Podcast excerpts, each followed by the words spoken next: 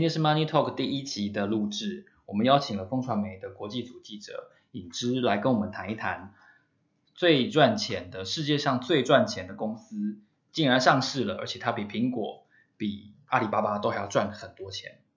究竟这是一家什么样的公司呢？我们就欢迎尹芝来跟我们分享。尹芝你好，嗨，大家好，我是尹芝。是我们之所以选择这一则新闻当做我们第一集的露出，实在是因为这家公司太赚钱了。然后在选择在资本市场曝光的时候呢，这个时机也非常好。我们看到美国跟中国即将达成贸易协议，然后呢，台股也在这个时候创下了三十年来的最高点。今天台积电已经快要三百四十几块了，所以他选择上市的时机是一个非常完美的时机。这是一家其实不是做电子业的公司。其实我们都知道，在过去十年，全球的股市涨最多的都是科技网络股，但这却是一家。石油公司，所以是不是可以请影子来帮我们介绍一下这家石油公司到底是哪来的？为什么它这么赚钱呢？好的，那我们今天的主角它叫做 Aramco，它的中文叫做沙乌地国家石油公司。那其实就跟它的名字一样，它其实是沙乌地阿拉伯这个国家唯一的石油公司，而且是国营的，百分之一百都是由王室掌握的一间公司。那它为什么那么赚钱？其实大家可以想象，就是因为我们到现在都还是非常的依赖石油。那它到底有多赚钱呢？大家都会说它比苹果还要获利更多，但是它在二零一九年四月的时候，它其实有史上首度的公开了它自己的部分财报，是。是，然后它的二零一八年的获利高达一千一百一十亿美元，获利一千一百一十亿美元，我给大家一个比例尺哦，苹果同期的获利大概是两百多亿美元。所以它大概是苹果总获利规模，不是比 EPS 总四倍左右。所以你看 Apple 卖 iPhone，你大家会说哇，Apple 就是超赚钱的啊，压榨台商啊，所以所以零件零件都毛利毛三到四啊，然后所以苹果这么赚钱。但是这这家公司因为它有地底下冒出来的祖上积德的石油，所以呢，它可以坐享非常低的开采成本，所以它这么的赚钱。它等于是沙乌地全国的财政收入的主要的来源，对不对？对，那呃，大家不太确定实际的数字，可是预估的话，大概是全国收入的七成都是来自于这间公司，是，这是地下冒出来的石油。是，所以我觉得我也给大家一个历史的回顾。其实，在《华尔街日报》的历来的追踪上面，对于 Aramco 的挂牌有长期的关注。那它之所以在二零一六年的时候兴起一个概念，就是说我们要把这家主产拿出来卖，为什么要把主产拿出来卖呢？二零一六年的时候，我给大家一个时间点，在那之前的前一年，二零一五年，油价全球在大跌，油价从从大概一百块，我印象很深，大概跌到了四十三十出头。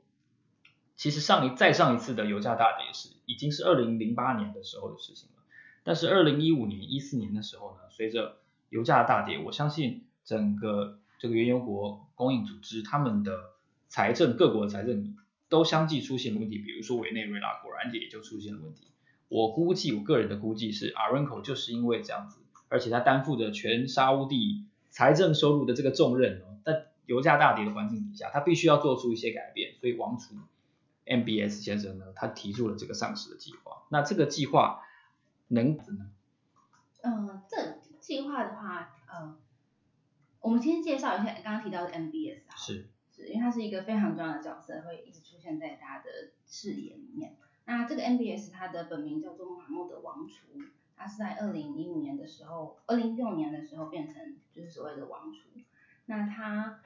呃其实非常年轻哦，他现在应该还不到三十五岁。是。对，所以当时才三十岁，高富帅，全球最高富帅的一位男子。对，那他这么年轻的时候，他他就这样想要改革他这个国家。因为完全都是有一些完叫做二零三零年的呃 Vision 二零三零的一个愿景计划，他想要全面大幅度的把沙乌地整个国家改造成不同的样貌。是。对，那呃那在这个计划里面呢，其实要包含了很多的面向，最主要的其实当然就是降低对石油的依赖，所以他们要呃去投入投资在比方说采矿业、呃医疗、旅游。观光等等不同的产业，对，但是这样子的话，其实也可以想象，就是他必须要投入很多的钱。对，因为这些东西可能很多都是沙乌地没有的。沙乌地什么没有，就是钱最多，但是这些游乐设施啦、基础设施都要从沙漠中盖起来，所以它的成本是非常高的。而且整个中东，我印象中人口不是那么多，所以像阿拉伯的总人口现在呃不到三千万，是，然后却坐拥这么多的财富，是，对，而且还有一个很重要一点，就是因为他们非常的保守，所以其实女性是理论上大部分是不能工作的，也就是说他们有一半的劳动力跟消费力都是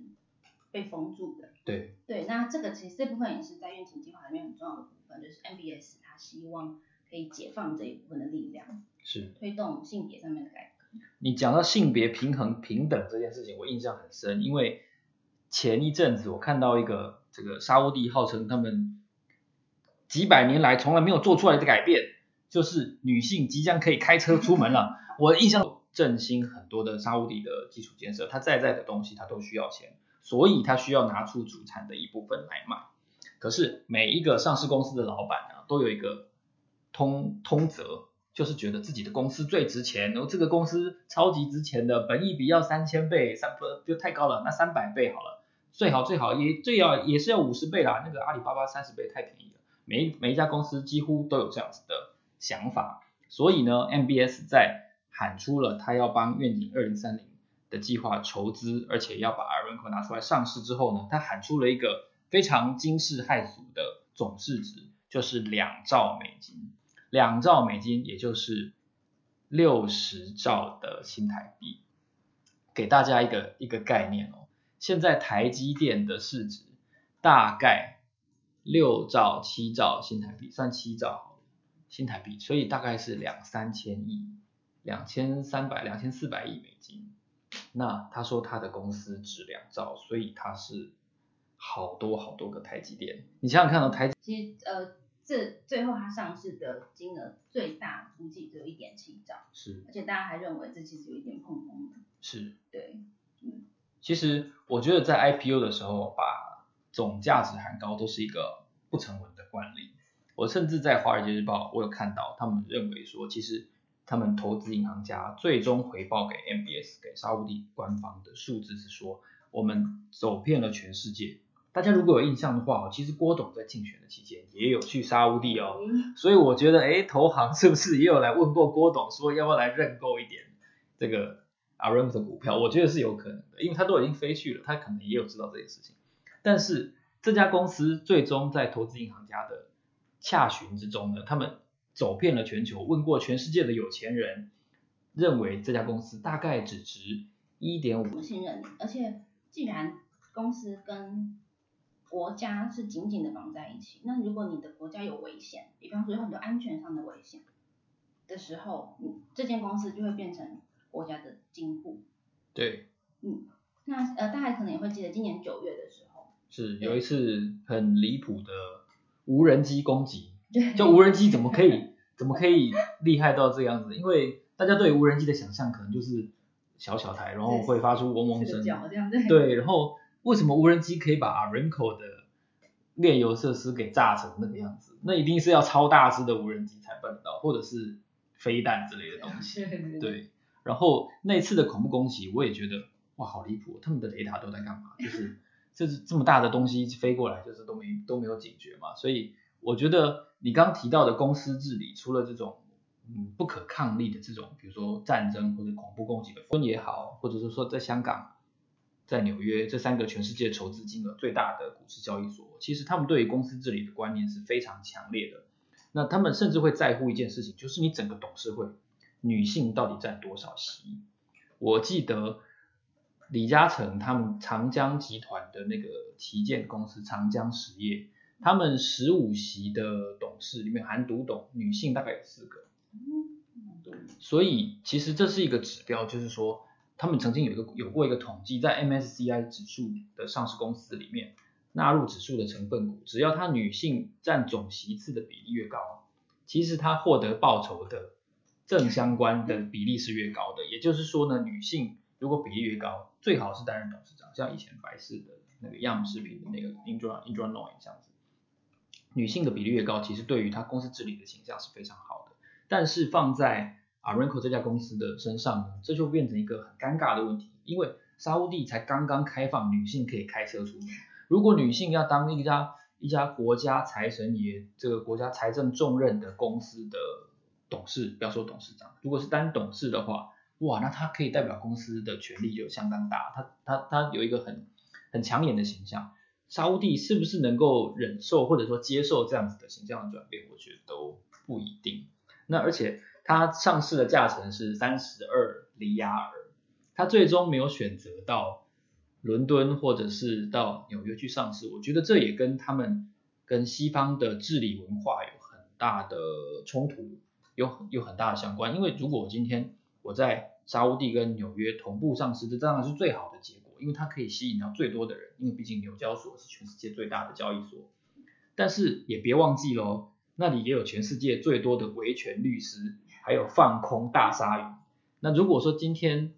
他的公司在在营运设施上又被恐怖攻击给威胁，或者说他有一些再次出现了国家或者说关于这个公司的丑闻，那他要怎么回应这些在纽约放空他、控告他损及投资人权益的人呢？他们要不要为了为了这些去西方跟用西方的方法来来为他们自己辩护呢？我觉得这些事情其实如果换做我是沙乌地的管理层的话，我会觉得非常麻烦，因为那不是我的主场。所以我觉得最终他们没有选择去这个筹资最方便的纽约、伦敦，其实原因是这个。对对对，有可能。对。然后股票，对不起，真的很难买。就算你在美股，你在网络上开那种网络券商，嗯，好像也没有办法买到沙乌地的股票。这可是不是要 飞到沙乌地去开户？那那这会变成一个问题，就是说，是不是都只有中东的投资人自己在投资这家公司，或者说甚至更现缩一点，只有沙乌地跟他盟国？嗯，其实目前看来好像是这样，包括阿曼、科威特，呃。